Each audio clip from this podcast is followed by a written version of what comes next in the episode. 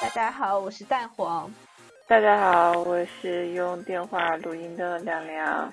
今天我们来聊聊过过去很久了的国庆档电影。都过去好久了吧？还国庆档，算是十月份电影了吧？毕竟我们追的是冷点。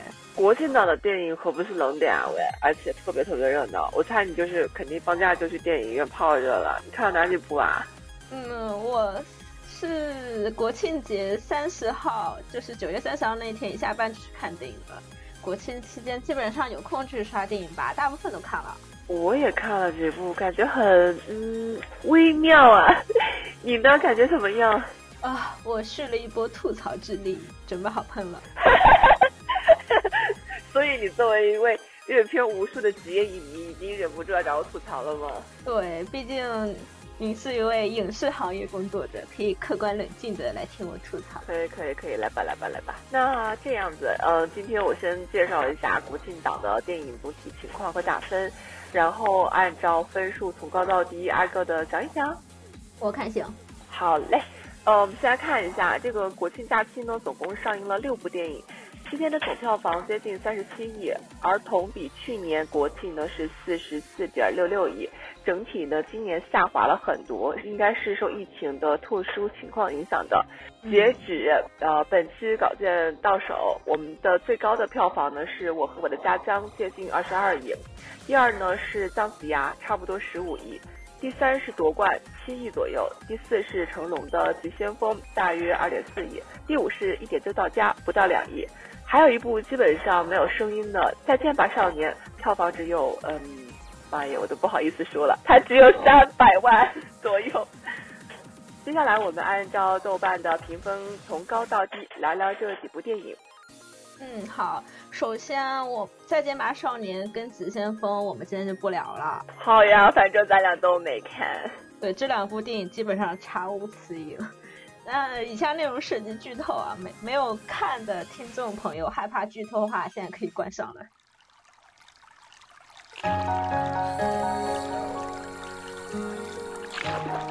第一个先说说豆瓣分数最高的《我和我的家乡》，豆瓣评分七点三，呃，我打五点五，我打五分，啊，我比你高一点点。那我现在说一下它的优点，我觉得它就特别的搞笑，然后喜剧氛围很浓，呃，和去年《我和我的祖国》一样，呃，也算是一个献礼片吧。然后它也是有很多个普通人物的小故事拼凑起来的，但是相比我和我的祖国呢，它就更好玩一些。然后在那些小故事里面呢，我最喜欢的一个是最后一个，其次是北京好人，再后面就是天上掉下个 UFO。啊，这里我要实名吹爆范伟老师，他的表演真的是太厉害了。他有一段情节，这点我也同意，是吧？他有一段情节是范伟饰演的老人，因为脑梗塞导致记忆混乱，以为自己依然是那种几十年前破旧千岛湖小村庄里教书的老师。然后为了帮他找回记忆，然后徐峥演的那个儿子就带他回到了如今的千岛湖，然后和当年的学生们一起搭建了二十年前破败小村那个小学的那个景，然后。帮助他重回他在千岛湖教书的最后一堂课，怎么那么像《情深深雨蒙》里帮可云找回忆啊？是吧？我也觉得特别像。有没有？是的。对，还演情景剧。对，然后，然后范伟在这一段的。剧情哇，演的我真的是几乎哭着看完的。可以说他这个人物设定上非常的讨巧，很容易打动我这种泪点比较低的观众。而且看完之后真的有想去千岛湖旅游，那里的民宿看起来好好呀，然后特别适合包邮区的群众周末去闭关。可以，一个很成功的旅游广告转化了你。是的，然后《北京好人》呢，这个小故事还算合格。呃，这个故事的导演呢是宁浩，然后他对叙事节奏的把控还不错，整个故事的主线很清晰，没有跑偏。在这个小故事里面呢，所有的龙套都是大明星，所以当时坐在电影院里面最大的乐趣，我觉得就是数明星，然后大家都笑得挺开心的。对，所以它就是一部休闲放松的喜剧片。就真的是我和我的度假村。对。那我我来说说缺点吧，就是它就是一个小品电影，你知道吗？它 每个故事的逻辑都是春晚小品的逻辑。首先吧，首先整个事件围绕一个骗局或者误会展开，便于制造戏剧冲突嘛。其次，这个骗局一定是善意的谎言，其实大家都是好人，想做好事儿。最后呢，解开误会，皆大欢喜。这就是小品的套路，就是这样子。是的。那对。那放在春晚小品里是 OK 的，但是把它拍成电影就显得这些矛盾非常不成立，很虚很悬浮。对啊，对他拍的零是我们这些身边的小人物，对吧？可是举止、台词、场景都不像。是的，非常的就是悬空。而且我们春晚看小品是免费看的，怎么到国庆就得花钱了呀？因为可能。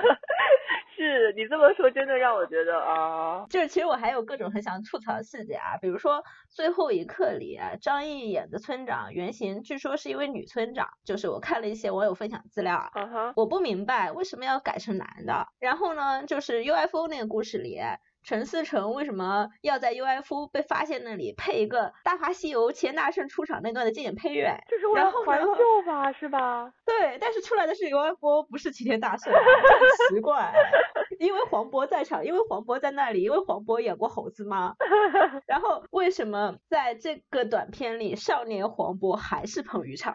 彭昱畅是不是已经变成官方盖章的黄渤御用年轻版？有可能。最后。必须要说，以及明年的我和我的不知道什么主题，能不能不要再请邓超和于白眉这对 CP 了？他俩真的很灾难。好的，好的，好的。所以我和我的家乡就是一部电影版的春晚小品大合集，对不对？对，是的。下面是第二个国庆热的电影《夺冠》，然后它的豆瓣分呢也是七点三，和我和我的家乡持平。我还蛮喜欢这部电影的，给它打了个六分。我打六点五分。呃，夺冠虽然是十月份才上映了，但其实我是今年一月份看的。那时候，呃，疫情爆发前夕，距离现在大概有九个月了，时间有点久啊。我那时候是看的最后的点映，然后我先来说说优点吧。呃，我给你打分高零点五，我先来说说优点吧。好呀，好呀。然后第一是他把体育比赛做到了相当高的一个还原度，他在呃比赛场景拍摄是用六十帧的高帧率来进行拍摄的，呃，这个技术应用到体育场景拍摄上是很成功的。我觉得他在。工业水准上是给国产体育片做了一个很好的榜样，也算是陈可辛给派里娜练手了吧。第二点呢，我觉得它有体现到前后两代女排的同与不同，呃，女排精神从集体主义国家精神的一个符号象征，到新一代女排姑娘有了一些个人主义的选择和想法体现，我觉得这个是比较可贵的。那第三呢，是陈可辛在这样一个可以说是高难度的任务下，没有把主要角色做的高大全。然后郎平是有人物弧光在的。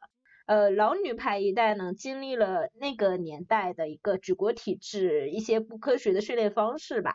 后面有通过一些细节，比如说郎平浑身旧伤啊。郎平做主教练之后，对训练方式的一些革新啊，是有显出郎平的反思的。嗯，虽然最终他还是要通过回到老女排训练场，走回家国精神，但是郎平这个人物是比较立得住的。第四点呢，我想说巩俐，巩俐真的太突出、太耀眼了。所以这个电影其实就是《郎平传》嘛。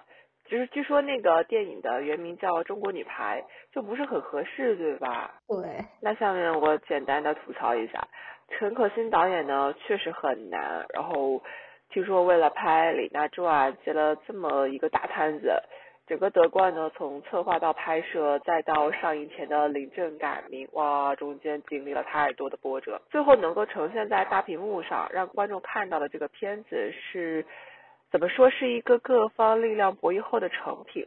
为什么这么说呢？第一，电影里比赛场景的比例实在太高了，我就感觉自己在电影院里面坐着看了一部女子排球比赛精选。所以这个电影它其实是披着一个电影外衣的比赛录播吗？所有人都知道比赛结果，可这样的结果你反复拍，拍的再精彩，也很难给人带来戏剧的那种。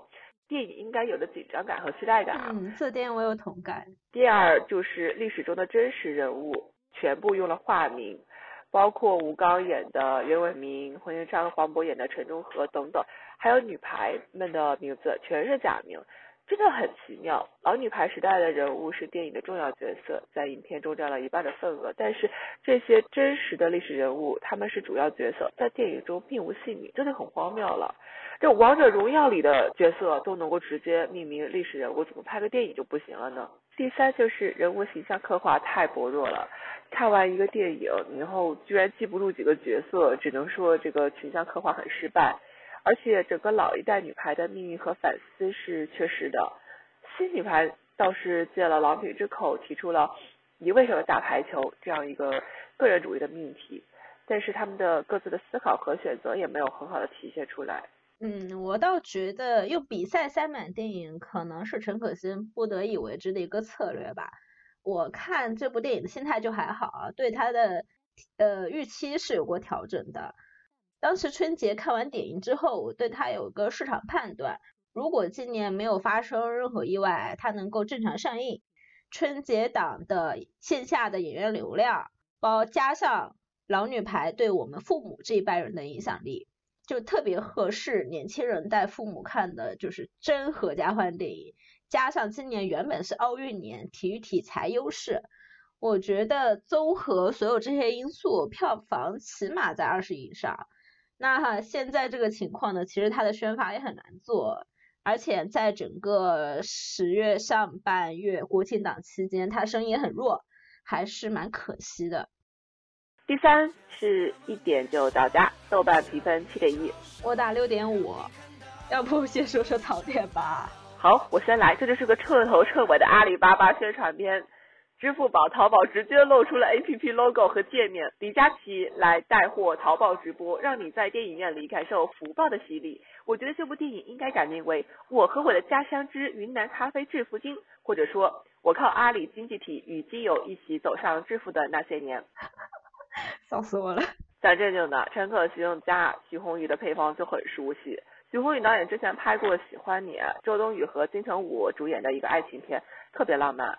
许宏宇导演呢，擅长那种稍带梦幻感的轻喜剧，因为他的想象力吧特别丰富，然后整个画面出来的效果就很有趣，一点就到家。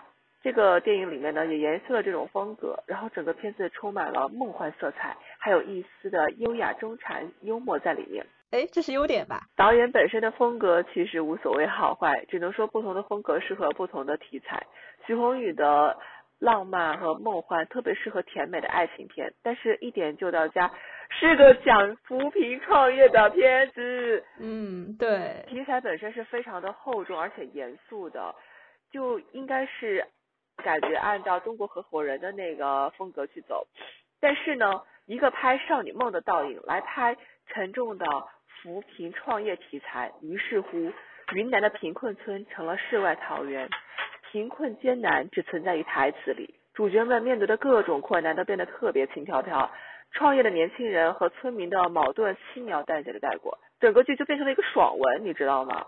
主人公创业中最大最真实的问题全都没有回答，比如卖茶为什么不赚钱，茶的利润被谁剥削走了，全都没有提到。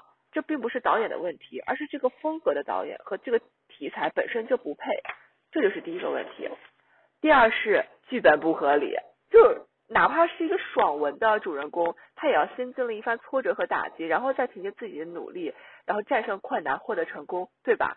可是这电影里的三个男主角，我就觉得他们还没怎么努力就获得了成功，我作为一个观众都觉得太没有成就感了。比如说，童一畅开快递站亏本了，怎么办？刘昊然来一句：“我有朋友。”于是这个亏损就填上了。天使投资也要讲个 PPT 吧，啥都没有，就就就就过去了。再比如，主人公种植咖啡树，咖啡豆长出来了，他们直接寄到欧洲去，然后就拿奖了。那背后这个咖啡树到底怎么标准化种植啊？咖啡豆背后严格的评选体系啊，这连个基本的科普介绍都没有。我我在想，他们是害怕观众看了以后都去种咖啡豆，抢了云南农户的饭碗吗？我觉得自己的智商受到了严重的侮辱。我觉得观作为观众完全没有被尊重，当然了，可能导演觉得观众只配知道结果，不配知道过程。第三是卖腐实在是太过分了，真的我都看不下去了。三个男主角都是我特别喜欢的演员，导演想蹭一波同人福利也可以理解，毕竟现在都这么火嘛。但是显然创作者并没有理解腐女观众的真正需求，那些卖腐情节生硬老套，看得我尴尬癌都犯了。最后的最后，电影里还 cue 了中国合伙人，让人一头雾水。我个人建议陈可辛直接搞个创业宇宙，专门写创业故事。这国内各行各业的创业故事原型可太多了。对。在描写创业艰难上，比起中国合伙人这个片子显得太轻飘飘了。而且这部电影和家乡一起看其实很有意思啊，就是你会发现除了旅游和直播带货见识家乡，他们就没有别的招了吗？直播带货怎么就成为了万能良药？当然，当然我要说优点嘛，优点就是这部电影其实是我的十一档最佳，当然全靠同行衬托啊。呃，喜剧类型元素做的还是比较到位的。我作为一个互联网行业的从业者，看到这里面各种互联网过往风口创业元素和雷布斯那句在风口上猪都能飞的名言，还是很可以会心一笑的，对吧？三个男主角呢赏心悦目，主演的状态还是很松弛的。我是觉得许宏宇导演拍男演员还是很 OK 的。刘昊然这部戏里可以说颜值巅峰了，就特别好看。是的。然后。林芳的状态也很好，其实他他这个造型我很喜欢，他这个有点黑黑的卷发造型，其实还是挺性感的。那就彭昱畅的今年怎么十一到处都是他？其实其实我很看好鹏鹏，真的，他是我觉得内娱男演员里非常有天然的日系颜系少年感的演员。现在我对他最大希望变成了。江乱千万不要长成黄渤，哎，怎么说来说去都是颜控的观感啊。总之，呃，一点就到家是我国庆档看的最轻松愉快、槽点比较少的一部了。就另外，许宏宇导演之前的作品《喜欢你》也是我很喜欢的片子，在画面想象力上，我很期待许宏宇导演去拍奇幻喜剧的题材，可能会很好看。我也期待。哦，我还要补充一个槽点啊，就是尹昉演的那个角色的名字。导致我频频出戏。他名字有啥问题啊？他演的那个角色叫李少群，去掉姓氏，这个名字跟我看的一个脆皮鸭小说里的扎工角色一毛一样。哈哈哈，嗨，记得要剪掉。这真的是个很大的槽点，超影响我看剧的。今天最后一部《姜子牙》，豆瓣七点零。我打五点五。我五分。嗨，都没及格啊！就是要说姜子牙最有意思的，其实不是电影，而是场外舆论。你怎么说？他的评价非常两极分化，喜欢的很喜欢，讨厌的特别讨厌。呃，长话短说吧，我来讲讲为数不多的优点啊。首先呢，姜子牙开场的一段二维动画非常惊艳，开始那一段描述武王伐纣背景故事。用的是二维作画，画风我非常喜欢。其次呢，彩条屋的厂牌算是立住了。封神动画宇宙看得出来，主创是有做出一个统一宇宙观的决心吧？我觉得他们也是能做到这一点的。呃，另外姜子牙的风格更承认动画，按照北美分级，最起码是 PG 级吧。而去年的哪吒是全年龄，我是觉得这个方向是对的。就是你看，漫威做宇宙，就是有一个统一的世界观的基础上，每个 solo 电影都会杂糅不同类型元素，做出差异化。这么说的话，应该是还不错啊，至少在架构设计上还是很用心了。嗯，是的，所以我们接下来要开始喷了。嗯，优点没了，技术优点不是说很多很多吗？技术上不是专业人士就不多聊了，我我就不说他在美术风格上有多杂糅好莱坞动画和日本动画了。他后面一百分钟的三 D 都不如开场三分钟的二维动画让我印象深刻。我我比你多出了零点五分，就是打在这儿了。你喷的够狠的，我的槽点主要在剧作上。这个电影的剧本、台词、行动点、人物可以说毫无逻辑，它 bug 比筛子还多。主角以外全是 NPC，全员工具人，到处都是黑人问号。举个例子。一开始，姜子牙的北海酒馆简直就是龙门客栈的翻版。但是呢，这群大恶人被关在这里，为什么不跑？姜子牙不就跑出去了，而且还毫发无伤吗？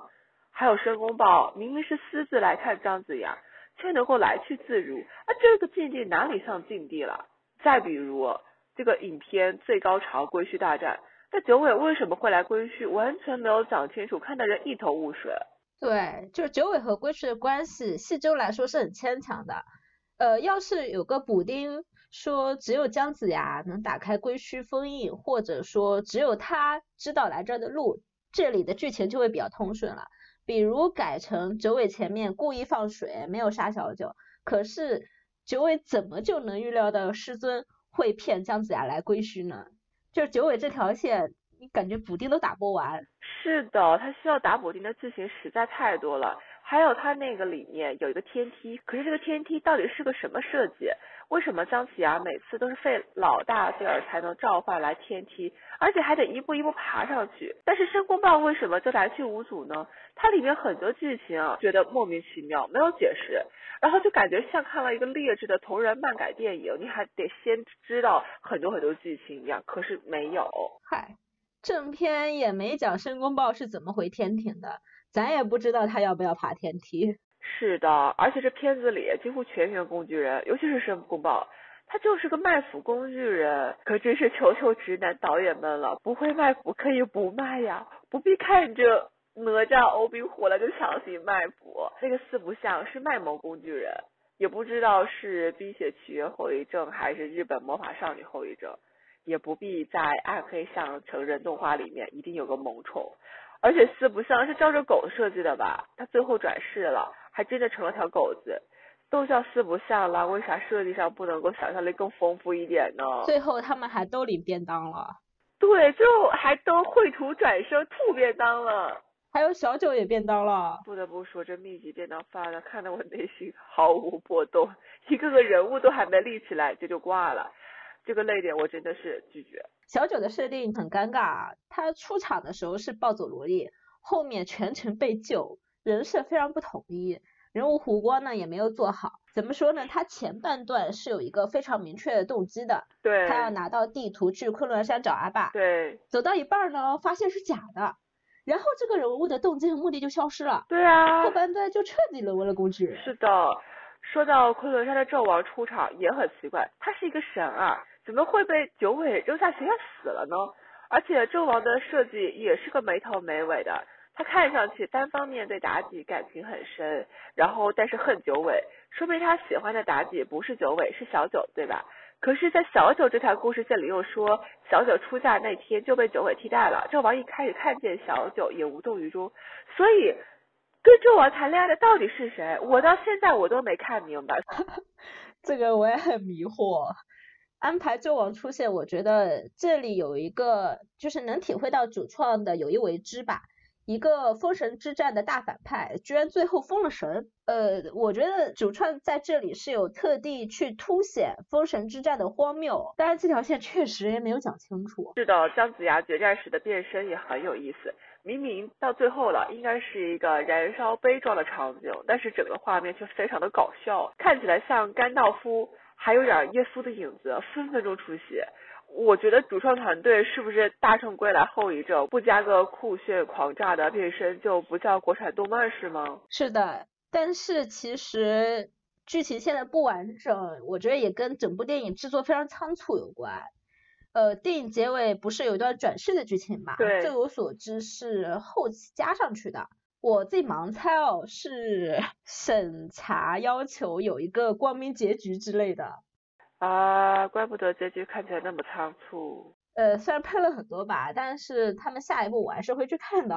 下一步好像是讲二郎神杨戬的。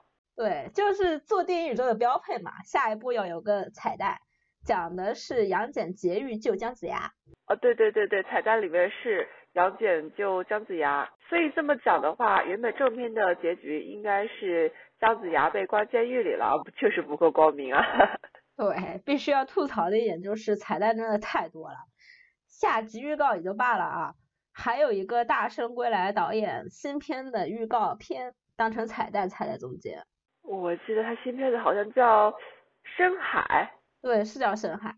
最后的过年彩蛋就更让人难以忍受了。看得我尴尬的在电影院里脚趾抠出一个别墅，你知道吧？真的，就舍不得做好的过年彩蛋，因为它原本是要在春节档上映的嘛，所以过年彩蛋也好理解。但他舍不得的话，你可以在社交媒体宣发用，对吧？